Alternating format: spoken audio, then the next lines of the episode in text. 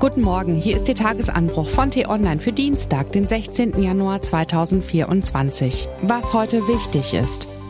Donald Trump kündigt Diktatur an. Der US-Wahlkampf beginnt und Deutschland muss sich für das Schlimmste wappnen. Geschrieben von T-Online-Chefredakteur Florian Harms. Unter Mikrofon ist heute Ivi Strüving. Mit dem Kaukus in Iowa hat in den vergangenen Stunden der amerikanische Präsidentschaftswahlkampf begonnen und unter den Herausforderern des unbeliebten Amtsinhabers Joe Biden liegt Trump in den Umfragen meilenweit vorn. Er dominiert den Wahlkampf mit schlafwandlerischer Sicherheit. In Iowa hat er sich gegen seine Kontrahenten Nikki Haley und Ron DeSantis durchgesetzt und die erste Vorwahl um die Präsidentschaftsnominierung der Republikaner gewonnen. Nikki Haley und Ron DeSantis sind so weit abgeschlagen und Trumps teils fanatische, teils vom Establishment enttäuschte Anhänger sind so zahlreich, dass ihm die Kandidatur wohl kaum noch zu nehmen sein wird, es sei denn, die Gerichte kommen dem Gesetzesbrecher doch noch in die Quere.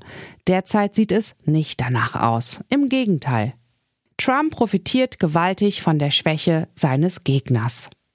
Präsident Biden ist sein Alter von 81 Jahren deutlich anzumerken. Er verhaspelt sich, hat Aussetzer, bringt Fakten durcheinander. Trump dagegen redet wie ein Wasserfall. Was er sagt, ist manchmal schwer vom infantilen Gebrabbel eines Vierjährigen zu unterscheiden. Viele seiner Sätze erschöpfen sich in umgangssprachlichen Endloswiederholungen anmaßendem Selbstlob, wüsten Beschimpfungen seiner Gegner und dreisten Lügen. Aber zwischen dem Gestotter verkündet er glasklar, was er im Falle seines Wiedereinzugs ins Weiße Haus plant. An Tag 1 will er wie ein Diktator regieren. Er sinniert über die Aussetzung aller Regeln, Vorschriften und Artikel, sogar derjenigen in der Verfassung. Er will bis zu 50.000 Bundesbedienstete entlassen und durch ideologisch gedrillte Anhänger ersetzen, um mit ihnen den Staatsstreich komplett zu machen.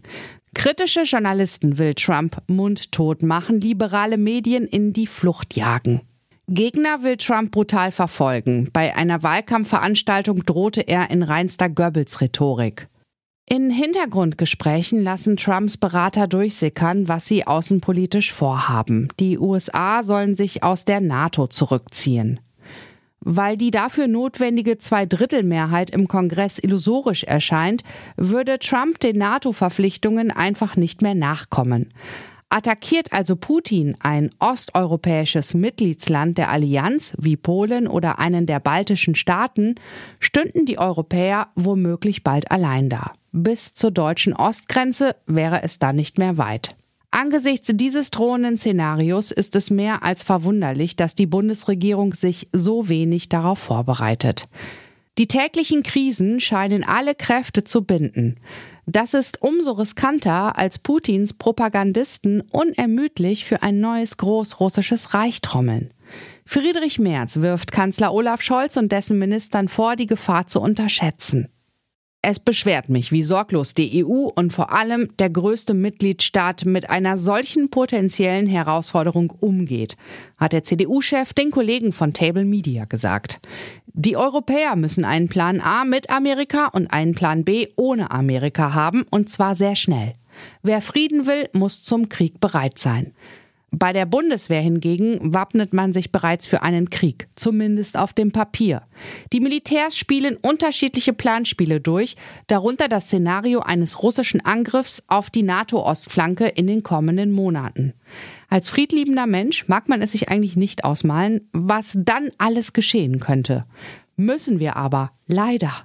Besser, wir bereiten uns rechtzeitig darauf vor und sei es nur, um einen Stoßseufzer der Erleichterung in die Welt zu schicken, falls dem alten Biden doch noch die Wiederwahl gelingt.